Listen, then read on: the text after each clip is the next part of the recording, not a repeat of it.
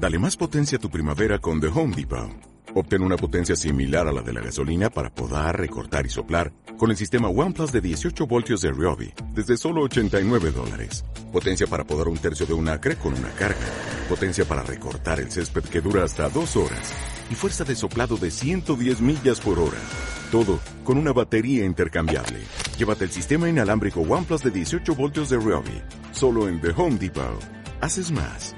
Logras más quiero hablarles sobre un tema muy amplio, sobre Jesús. Basado en este nombre han podido construirse muchas sectas religiosas. Algunos piensan que Jesús es un impostor, otros no creen que Él es el Mesías, el Salvador.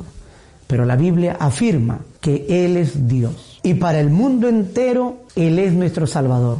Y esto lo vamos a fundamentar con el libro de Isaías capítulo 9. Del versículo 1 hacia adelante nosotros vamos a encontrar una sección muy precisa acerca de quién es Jesús.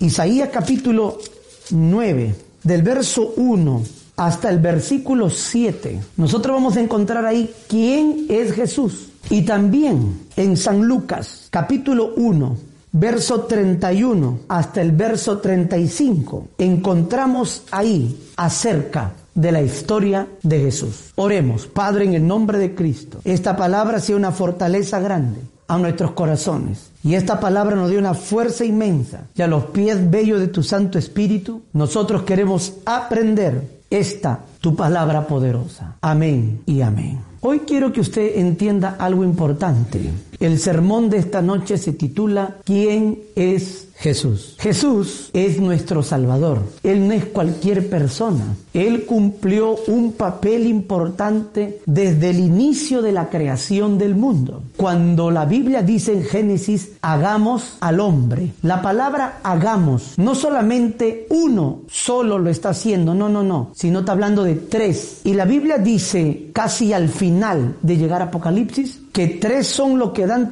el Padre, el Verbo, que es Jesús, y el Espíritu Santo. Cuando los hombres empezaron a construir una torre grande y quisieron llegar hasta el cielo, porque eso es el ego del hombre. Cuando el hombre está lejos de Dios, siempre busca una fama personal, busca tener una gloria personal, pero Dios no quiere esa clase de personas delante de Él o dentro de su reino. Porque la Biblia dice que el orgulloso Dios lo mira de lejos, al altivo lo mira de lejos, pero al humilde lo mira de cerca. Estos moradores de Babel construyeron una torre grande, quisieron llegar hasta Dios y poner un nombre imponente. Y el nombre imponente es el nombre de Dios Padre, de Dios Hijo, de Dios Espíritu Santo. Y luego dice la Biblia, descendamos. ¿Quién está hablando ahí? No solamente del Padre, descendamos ¿A quién le estaba diciendo? ¿Los ángeles? No, no, no. El Padre le estaba diciendo al Hijo y al Espíritu Santo, descendamos. Los tres descendieron y confundieron las lenguas. Y probablemente es afirmativo al 100% que también hubo confusión de razas. Entonces, nuestro maestro no solamente cumplió un papel importante 33 años aquí en la tierra, 30 de su vivencia personal que él vivió, pero 3 años de ministerio poderoso y sobrenatural. Y después de esto fue llevado a la cruz, murió y derramó su sangre por todos nosotros. Él no solamente cumplió un papel aquí en la tierra, en su ministerio, sino que él siempre ha cumplido papeles importantes. Cuando Josué iba a tomar Jericó, Josué fue y espió esas murallas inmensas. ¿Quién se le presentó? Porque un ángel, cuando alguien se arrodillaba delante de un ángel, ¿qué le decía? El ángel, no te arrodille delante de mí porque somos consiervos. Pero en ese episodio, ¿quién era ese personaje? Cuando José le dice, tú eres de los nuestros, nuestros enemigos. Yo soy, ¿qué le dijo? Soy el príncipe. Soy el príncipe de los ejércitos celestiales. ¿Quién era? Era nuestro maestro. El nombre Jesús es un nombre terrenal, pero ese nombre no era simple ni común. Ese nombre venía de allá de los cielos. Es un nombre especial nos dice la Biblia que en el nombre de Jesús doblan rodillas los que están en los cielos, los ángeles, en la tierra los seres humanos y los demonios. Todo aquel que conoce a Jesús se arrodilla. Por eso es importante que cuando usted ore, arrodíllese, ínquese, humíllese. Si usted reconoce que Dios es poderoso, que Jesús es tu Salvador, arrodíllese, humíllese, póstrese delante de Él. Nuestro Maestro tuvo un nombre especial, un nombre nombre que es sobre todo nombre. O sea que el nombre de Jesús está encima de todos. No hay ninguna persona que puede ser mejor que Dios. No hay nadie que puede ser mejor que nuestro Maestro. No hay nadie quien puede creerse mejor que la Biblia o que la palabra de Dios. Porque Dios es Dios y la Biblia dice que con su aliento puede matar a los hombres. Ese nombre Jesús está encima de todos los nombres. Toda la resistencia de Jesús. De su participación grande de lo que hizo cuando estuvo aquí en su ministerio público terrenal. Entonces, Jesús, ¿quién era Jesús? Era Dios. Su nombre terrenal fue Jesús, pero su nombre como Dios se llama Jesucristo. Pero ¿quién era Jesús? En el libro de Isaías hay una profecía dada en el capítulo 9, que la llegada de Jesús a la tierra iba a traer alegría, iba a traer felicidad, iba a traer dicho, iba a traer paz, que la llegada de Jesús iba a traer luz a la tierra. Y eso es lo que hace nuestro maestro cuando llega aquí al planeta Tierra. El Dios hecho hombre cuando llega nuestro maestro Jesús llega, ¿qué trajo? Trajo luz a la humanidad, trajo luz. Todo aquel que conoce a Jesús deja el alcohol. Todo aquel que conoce a Jesús deja la prostitución, deja la mentira, deja el engaño. Todo aquel que conoce a Jesús encuentra una luz. La gente que vive desesperada, angustiada, cuando conoce a Jesús, tiene una experiencia personal, ¿qué es lo que pasa? Encuentran la luz. Usted puede vivir en una casa toda la vida donde no haya fluido eléctrico yo me recuerdo cuando era niño, a veces mi casa no tenía luz y era horrible, era feo. Lo único que hacía era mirar todas las luces de la calle de afuera y adentro estaba prendido mi vela, en la choza donde vivíamos. Pero recuerdo cuando la primera vez se hizo una pequeña gestión y tuvimos luz. Yo recuerdo que un día llegué del colegio como a las seis y media de la noche, subí y cuando a lo lejos empiezo a ver que en mi casa había luz. Cuando entré me sentía diferente, me sentía raro, porque muchísimo tiempo no tenía... Yo me, quedaba admirado. Entré a mi cuarto, a la cocina, me quedé sorprendido, dije, qué bonito, ahora hay luz. Es que la luz, la luz te cambia, la luz te hace diferente. Eso es lo que dices ahí. Trajo luz donde había sombra de muerte. Cuando a veces la ciencia no descarta que la enfermedad es incurable, pero ¿quién es el que no da esperanza, es la luz, es Jesús. La llegada de Jesús a la tierra, ¿qué trajo? Trajo paz a los hombres, trajo paz, trajo tranquilidad. ¿Y qué significa paz? Paz significa sentirte seguro que Dios va a ayudarte, sentirte seguro que Dios va a pelear por ti. Es por eso, amigo, que es importante que tú conozcas quién es Jesús. Tal vez tú tienes un jefe en tu trabajo que se burla de las cosas del Evangelio, que se burla de las cosas de Dios y lo ve a Jesús como un chiste, como una broma. Hay algunos que ponen un cuadro del corazón, el Sagrado Corazón de Jesús, pero ahí ponen su cuadro con sus velitas artificiales que cuando le enchufa están prendidos ahí, que la lucecita parece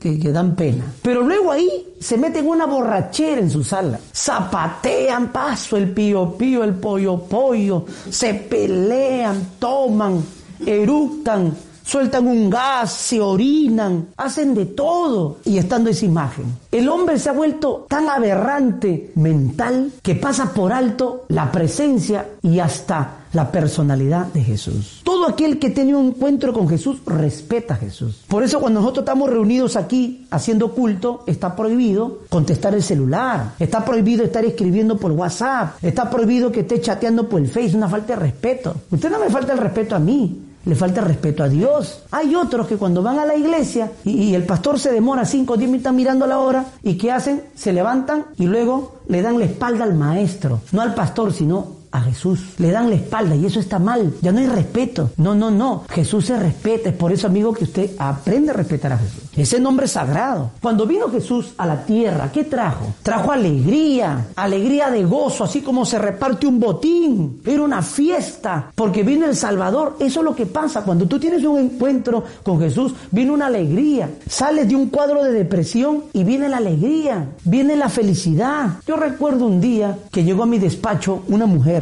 que había conocido el Evangelio, pero que esta mujer no, no tomó en serio las cosas de Dios. Su marido no quería saber nada de ella y este hombre lo estaba dejando. Yo tuve una conversación con el varón y me dijo, yo no quiero saber nada de esa mujer. Y esta mujer un día me llama, yo la cito, y cuando usted la ve, La hermana es joven, parecía como una mujer de 55 años, toda desarreglada, demacrada, decaída, ojerosa, sin valor. Vino llorando, no sabía qué hacer, quería matarse, quitarse la vida. Escuche, pero cuando ella se reconcilió, yo le dije, no hagas eso, entregó su vida a Jesús y decidió afirmarse en el camino de Dios. Por eso, usted tenga cuidado. Una cosa es que usted acepte a Jesús por emoción, porque cuando usted lo hace por emoción, usted puede caer en un pecado en cualquier momento. Usted puede fallar a Dios en cualquier momento. Pero cuando usted acepta a Jesús por convicción, cuando su conversión es genuina, verdadera, ¿qué pasa? A ver, le pregunto, ¿qué pasa? Usted recibe un cambio, obedece la palabra, cumple los mandamientos, sigue al pie de los estatutos del Señor, sobre todas las cosas. Cuando viene Jesús, hermano, viene la alegría, hay una esperanza para avanzar, para continuar. Hermano, eso hizo Jesús. Y eso es lo que usted tiene que entender, amigo, que Jesús trajo esperanza. Jesús trajo alegría, felicidad. Es por eso que ahora en su casa ya no brindan en su cumpleaños. Compren una torta, una gaseosita, una agüita mineral y ahí comparten alegría. Antes había una borrachera, traían su caja de cerveza, traían champán, su vino, traían su licor, su amecerado de menta, de limón, de fresa, de chocolate y se emborrachaban pensando que esa era una felicidad que el diablo nos había hecho creer, que si no había una chela en una, en una fiesta, si no había cerveza, eso no era fiesta. Pues era mentira. Pero cuando uno conoce a Jesús, nuestra felicidad es de otra manera. Por eso hay algunos que dicen, ay, esos evangélicos son ridículos. ¿Cómo celebran su cumpleaños? Aburrido, sin fiesta, no ponen luces. Ese 15 años parece un funeral y así se burla. Pero no entienden que la tontería que usted comete celebrando con luces psicodélicas, con fiestas, con bandas, contrata orquesta chichero, usted no sabe la tontería que está cometiendo, pues es una tontería. Porque el hombre sabio no comete una tontería a tal magnitud. Un hombre sabio aprende a ahorrar, ahorra su dinero, sabe tomar precauciones y medidas. Después de una borrachera, ¿cómo termina uno? Con una resaca. Terminan mal. ¿Y qué es lo que el diablo le dice? Anda, ándate a la cevichería, pídete un cevichito con ají. Y el ignorante este, que está alejado de Dios, va a la cevichería. ¿Y qué es lo que pasa? Se come su chilcano con bastante después de una borrachera. Después que el hígado pide auxilio. Es por eso que algunos sufren de malestares estomacales terribles. Queridos amigos, así no se celebra. Es por eso que es importante conocer quién es Jesús. Y la Biblia nos dice que Jesús cuando llegó a la tierra, ¿quién llegó? Digan conmigo, número uno, digan, número uno. Número uno. El admirable. El admirable. ¿Quién llegó a la tierra? El admirable. ¿Quién es el admirable? Es Cristo, nuestro Maestro, quien murió en la cruz, el admirable. ¿Qué significa admirable? Es una persona de admiración, es una persona perfecta, sin tacha, sin arruga, que no tiene nada de que se le debe cambiar, una persona admirable. Jesús no fue un impostor, era admirable, intachable, siempre dio buen ejemplo. El año pasado, hace un año y medio pasado, llegó una polémica que allá en Brasil se iba a dar un filme acerca de un Jesús homosexual, un Jesús gay, y se iba a lanzar en Brasil. Miren tal aberración. No, cuando Jesús llegó el admirable, Jesús no durmió ni con su ángel, ni Jesús se acostó con María Magdalena, con las mujeres que le seguían. Jesús no fue un badani, no fue un sinvergüenza, un descarado, un fornicario, un adúltero, como usted tal vez lo es. Jesús era admirable, su personalidad era intachable, su persona era perfecta, su persona era exacta. O sea, su personalidad era distinta, hermanos. Entonces, es admirable. Cuando llegó Jesús, llegó el admirable. Por eso nosotros tenemos que seguir las pisadas de Jesús. Jesús se mantuvo en santidad e integridad. Sigamos esa pisada. Aunque te viene una tentación, te viene esto, te viene el otro, usted no caiga. ¿Qué más dice la Biblia? Consejero. Digan conmigo, consejero. Cuando llegó Jesús, ¿quién llegó? El consejero. El consejero. Por eso dice, tres son los que dan testimonio. El Padre, el Verbo. ¿Quién es el Verbo? Juan 1.1. Jesús. Jesús, ¿qué es? Es la palabra. Cada vez que usted lea está leyendo de Jesús. Jesús es la palabra. La palabra liberta. Usted tiene un problema familiar. ¿Quién te va a libertar? Va a ser Jesús por medio de su palabra. Consejero. Usted necesita un consejo. Lo vas a encontrar en la Biblia. Ahí va a estar Jesús hablándote. Un consejo cómo ayudar a tus hijos a salir adelante. Un consejo cómo solucionar tu problema emocional, sentimental. Lo vas a encontrar en la Biblia. Porque a veces cuando usted va a llorar a la vecina y usted le dice, ay vecina, mi esposo no cambia. Ay, vecina, ¿sabe qué? Déjalo, a ese viejo. Ya está todo viejo, acabado, búscate uno joven, usted muchachita. Y a veces hay mujeres que han hecho caso a estas vecinas que son instrumentos de Satanás y han caído en error y han llegado al adulterio. Y muchas veces eso ha terminado en una matanza, en una muerte, porque el celo lleva al hombre a cometer grandes errores. Pero en cambio, cuando tú conoces a Jesús, Él va a ser tu consejero. Cuando tú estás orando, Él te va a fortalecer. Cuando tú estás orando, Él te va a hablar, Él te va a guiar, Él te va a enseñar a través de lo que tú estás orando qué medidas o alternativas debes hacer. Digan conmigo, número tres. Dios fuerte. Fuerte, diga conmigo, Dios fuerte. Entonces, ¿quién es Jesús? Dios fuerte. Pero pastor, ¿cómo Jesús va a ser Dios? Es Dios. Pero allá me han dicho en la otra iglesia que Jesús no es Dios. Entonces es una secta religiosa. Porque Jesús es Dios. Jesús es Dios fuerte. ¿Y cómo lo vemos que Jesús es Dios fuerte? Cuando Él fue a la cruz del Calvario y murió por todos nuestros pecados. ¿Usted cree que Jesús también no tuvo un poco tal vez de temor o de miedo morir? Él también fue hombre, pero hubo una fortaleza grande dentro de Él que lo llevó a la cruz del Calvario. Si usted necesita tener una experiencia con Jesús el día de hoy, amigo, si usted entrega su vida y se arrepiente de su pecado, ¿qué va a pasar en su vida de usted? Lo que va a pasar es que Jesús, al entrar en tu corazón, te va a hacer fuerte. Si Jesús vive dentro de tu corazón, eso significa que tú eres fuerte también. David, ¿sabes qué dijo un día? En Salmo 18, 1 y verso 2, fíjese lo que David dijo, mire, Salmos capítulo 18, verso 1 y verso 2. Te amo Jehová, fortaleza mía. Jehová, roca mía y castillo mío, mi libertador. Dios mío, fortaleza mía. En él confiaré. Mi escudo, dijo David al Señor, fortaleza mía. ¿Quién es tu fortaleza? Es el Señor. ¿Quién es tu fortaleza? Es Dios. ¿Quién es tu fortaleza? Es Dios. Si Jesús vive en tu corazón, Él te va a dar una energía dentro de ti que te va a impulsar a pararte firme en medio de los problemas. Que te va a dar fuerza para atravesar ese problema difícil que te tocó vivir. Te va a dar algo sobrenatural dentro de ti que te va a ayudar a plantarte fuerte en medio de esa tempestad. Todo aquel que conoce a Jesús y deja que more dentro de su corazón va a encontrar una fortaleza especial, va a encontrar una fortaleza sobrenatural, una fortaleza radical, una fortaleza distinta. Es por eso que en medio de esta pandemia usted está aquí escuchando la palabra, porque Jesús te da fortaleza, porque Jesús es Dios fuerte. Jesús no temió a la muerte, así tampoco usted no tema nada. Me estoy quedando misio, pastor, ya no tengo dinero. No tema porque Él es tu proveedor. ¿Se acuerdan ustedes cuando Elías estaba huyendo porque lo iban a matar? ¿Qué dijo el Señor? Comisionó a dos cuervos. Mire, dos cuervos. El cuervo no es hermoso. Cuando tú lo miras es feo. Por eso en la película de terror que usted veía en el mundo, porque yo no puedo decir la película de terror que usted ve, porque estaría diciendo que usted está viendo, ¿verdad? Película de terror que usted veía, Chucky, Drácula y tantas cosas más, el narrador de cuentos. En las películas de terror que antes en el mundo veíamos, ¿qué veíamos ahí? El cuervo. Mire cómo Dios usó esos dos animalitos, esas dos avecitas que son feitas, las usó, uno para que le lleve pan fresco y otro para que le lleve un pedazo de carne asada. ¿Qué significa eso? Que Dios puede usar a cualquiera de nosotros. El cuervo significa algunos defectos que usted puede tener. Usted puede tener defectos, errores, pero sobre todo Dios te va a usar a ti. Porque usted, para Él, usted es un cuervo más que Dios va a usar a su nombre.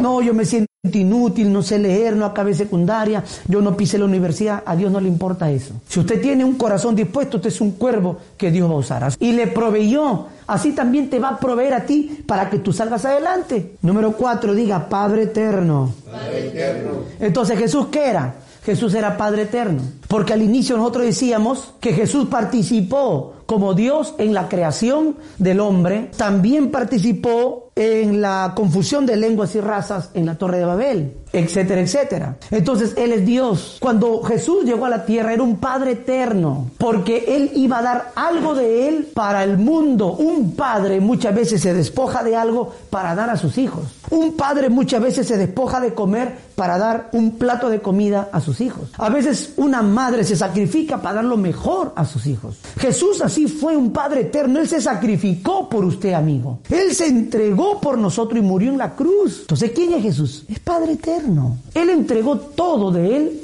por nosotros. Y usted no puede pasar por alto eso. Por eso no deje de congregar, no deje de orar en su casa, no deje de vigilar Conéctese los días viernes para la vigilia, para que busque de Dios. Pero pastor, usted no entiende que hemos vuelto al trabajo, está bien, pero tú no puedes acostumbrar tu carne a la ociosidad espiritual. No solamente cuando hemos estado en la cuarentena, hemos estado ayunando en la casa, vigil. No, Ahora que tú estás trabajando, demuéstrale tu agradecimiento a Dios ayunando en tu casa. Tú tienes que reconocer lo que Jesús hizo por ti te dio la vida, perdonó tu pecado. ¿Qué te toca a ti ahora? Seguir el camino, pero no seguir como otros siguen, sino viviendo la palabra verdaderamente. Hay dos mandamientos importantes, que de estos dos mandamientos se resume toda la ley. Amarás a Dios y amarás a tu prójimo. Ahí está. Amar al prójimo, ¿qué es? Perdonarlo, ayudarlo, apoyarlo. ¿Qué significa amar al prójimo? No hablar mal de él. Por eso no hable mal del presidente, no hable mal del alcalde, no hable mal porque ellos son nuestro prójimo. No hable mal de tu esposo o de tu ex esposo porque Él es tu prójimo. No hable mal de tu vecino, no hable mal de tal, Él es tu prójimo. Y sobre todo, ama a Dios. Dios tiene que ser, pero Él no puede estar abajo, Él tiene que estar arriba. En tu mente, alma, corazón, Dios debe ser primero. Te levantas, Dios. Te vas al trabajo, mi Dios. Mediodía, el hora del almuerzo, mi Dios. Vuelves a casa, mi Dios. Vas al culto, mi Dios. Antes de dormir, mi Dios. Dios tiene que ser primero sobre todas las cosas.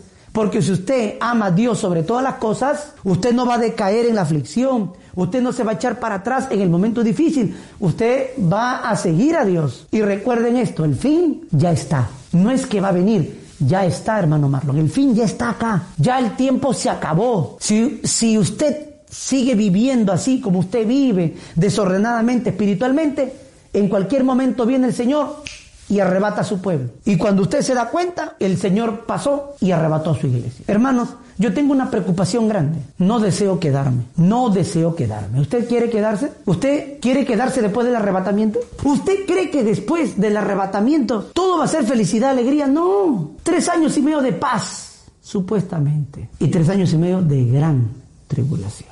Va a ser catastrófico.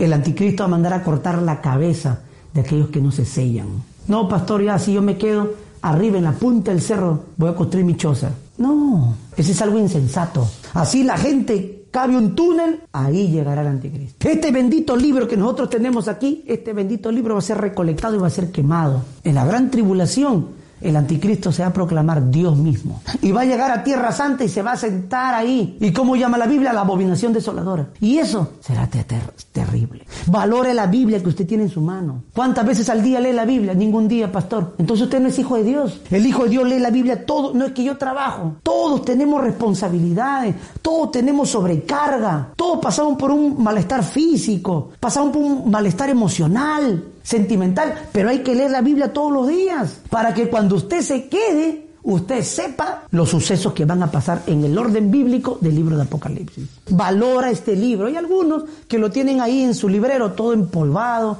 todo sucio, con comida, ahí con manchas de escabeche, con mancha de pollo, de arroz con pollo, todo sucio, sus hojas con orejas dobladas, su Biblia toda arrugada, vieja, forre su Biblia. La Biblia es santa, es sagrada. Este libro valore. El fin ya llegó. Ya no hay tiempo, no, que me voy a preparar. Si usted dice, me voy a preparar, cualquier momento yo me voy, eso ya no está. Es una palabra vieja que tú hablas como un disco rayado, como una casetera que no tiene eh, reparación. Lo mismo, no. Usted tiene que decir, hoy me arrepiento. Hoy decido seguir a Jesús. Hoy decido vivir la palabra. Hoy decido hacer lo que Dios dice. El fin ya llegó, está aquí. Todo lo que está pasando a nivel mundial se está acomodando ese escenario para la llegada del anticristo. Y la Biblia dice que aún los santos van a ser engañados. Mire, mire, ahí está Dios, ahí está nuestro Dios. Los santos van a ser engañados, se van a dejar marcar. Si algún día usted se, se queda después del rapto, huya. Así tenga sed, le falte comida, no se deje marcar, porque los que se dejan marcar van a ir a morar por toda la eternidad en el lago de fuego. Y no podemos llegar a ese extremo. Obedezca, haga caso lo que hoy el Señor te está hablando. Jesús se le conoce como Padre eterno. Él dio algo de lo mejor de Él. Entregó su cuerpo. ¿Qué debemos hacer? ante esa respuesta. Le pregunto, vivir su palabra, seguir su palabra, alegrar el corazón. Digan conmigo, número 5. Príncipe de paz. Digan conmigo, príncipe de paz. ¿Quién es Jesús? Es príncipe de paz. ¿Quién es Jesús? Es príncipe de paz. Él es el príncipe. Príncipe se le cataloga una persona importante dentro de un reino, dentro de un gobierno. El gobierno de Jesús es paz. Jesús dijo, mi paso dejo, mi paso doy. Yo no la doy como el mundo la da. La paz de Jesús no es artificial, es duradera. Él es príncipe de paz, su gobierno es paz, su gobierno es paz, tranquilidad, quietud. Si tú te acercas a Él vas a encontrar paz, vas a encontrar la oportunidad de vivir, vas a encontrar la oportunidad de ser mejor. En una ocasión, cuando los aliados en la Segunda Guerra Mundial ganaron la guerra, escuchen, en el Japón, una tropa de soldados huyeron a las junglas, escuchen, y durante por varios años, estos en la jungla disparaban y hacían fuego todo aquel que se acercaba a ellos. Pero ellos no se habían dado cuenta que la guerra había terminado. Y había una amnistía para que no sean muertos y vuelvan a sus casas a vivir con sus familias. Años vivieron separados de sus hijos, separados de su familia, de sus esposas. Escuche, escuche. Vivieron en soledad, en tristeza, en necesidad. Presta atención, ¿eh? después de varios años lo encuentran a ellos en un escondite secreto y ellos salen a la defensiva a hacer fuego, pero dicen, disculpe, no, no haga fuego, venimos en son de paz, la guerra ya terminó hace varios años, los aliados han ganado en la Segunda Guerra, escuchen, la Segunda Guerra Mundial. Estos hombres no creían en la palabra, le dijeron, vamos a, hay una amnistía, entréguense, no se les va a hacer nada y van a ser libres y van a volver a sus hogares, a sus familias y van a volver a retornar a su vida como era antes. Pero estos hombres no creían. Hasta que le trajeron un papel firmado, recién estos creyeron. Pero escuchen, esta tropa, esta tropa no peleó como debe ser. No armó fuego como debe ser. Ellos huyeron y escaparon porque no querían morir. Sin merecer esa amnistía, estos fueron perdonados y retornaron a sus casas, a sus familias y volvieron a llevar su vida cotidiana como antes lo vivían. Algo parecido es lo que hizo nuestro maestro. Sin merecernos, nosotros hemos sido perdonados. Sin merecernos, hemos sido salvados. Cristo firmó una amnistía en la cruz del Calvario. ¿Por qué? Porque la Biblia dice, príncipe de paz, Él trajo paz al mundo. Pero hay personas que no entienden. Si Jesús está contigo, tú no estás solo. O si estás solo, no estás solo. Jesús está contigo. Jesús está de tu lado. Aunque pareciera que en tu casa no hay nadie, ahí está Jesús. En el hospital, ahí está Jesús. Está yendo un policlínico a hacerte ver, Jesús está yendo contigo. Por eso nunca diga, estoy solo. Porque usted no está sola. Jesús está contigo. Por eso es importante abrir nuestros corazones y entender esta palabra. Quiero terminar con esto. Cuando el ángel se acerca a María le dice, ¿qué le dice? Ese santo ser que nacerá, ¿qué le dijo? Será grande. Digan conmigo, grande. grande. Entonces, ¿Jesús qué es? Grande. Jesús no es pequeño. Jesús no está amaniatado o imposibilitado de hacer milagros o sanar enfermedades incurables. Él es grande. Jesús es grande. Él no es cualquiera. ¿Y qué dice la Biblia? Será llamado Hijo del Al para que los seres humanos entiendan que Jesús venía de allá de los cielos. Por eso dice, Hijo del Altísimo. Él vino de arriba, por eso lo llaman Emanuel, Dios con nosotros o entre nosotros, porque Él estuvo un día. Dios con nosotros vino de allá. Eso fue el amor de Dios por el mundo, enviar a su Hijo Jesús y entregarse por toda la humanidad. Esto es lo que nosotros debemos hablar a la gente. En este tiempo de fin debemos hablar de la palabra, hablemos de Jesús, hablemos de la cruz, de su sangre. En tus contactos, hermano Genaro, llámelo, sientes en ese mueble, llame a sus contactos y predícale. Háblale de Jesús, háblale de la cruz, de la sangre, de las espinas que atravesaron eh, la frente de nuestro maestro, hizo derramar su sangre. Es, importante de hablar de Jesús. En el fe peguen su muro acerca de la muerte de Jesús. Hable de Jesús, hable del arrepentimiento de pecados a la gente. ¿Y qué dice la Biblia? El Señor, Dios le dará el trono de David su padre. Verso 33 reinará sobre la casa de Jacob para siempre y su reino no tendrá, hermano, su reino, el reino de Jesús no tendrá fin. ¿Por qué? ¿Por qué no va a tener fin? Porque todo aquel que cree en Cristo será salvo. Y donde está Jesús, ahí también estarán ellos. Todo aquel que tiene una experiencia con Jesús vivirá eternamente por siempre. Por eso dice su reino no tendrá fin. Hermanos, llegará un día especial y hermoso y bonito, donde estaremos allá en el paraíso con nuestro Maestro. Allá en el paraíso es un vergel precioso y hermoso, donde todas las flores serán perfumosas y agradables. Escuche, por favor. Un vergel hermoso. Antes, usted iba en familia, iba a un parque recreacional, pagaba cinco soles, eh, adolescentes cuatro, niños tres, de pecho, 50 centavos, y entraban al parque. Seis de la tarde, con el pito. Ya, salgan por la bocina por favor, todos los que están dentro del parque, retírense porque vamos a cerrar. Ahí en el paraíso no hay eso, hermano Marlon.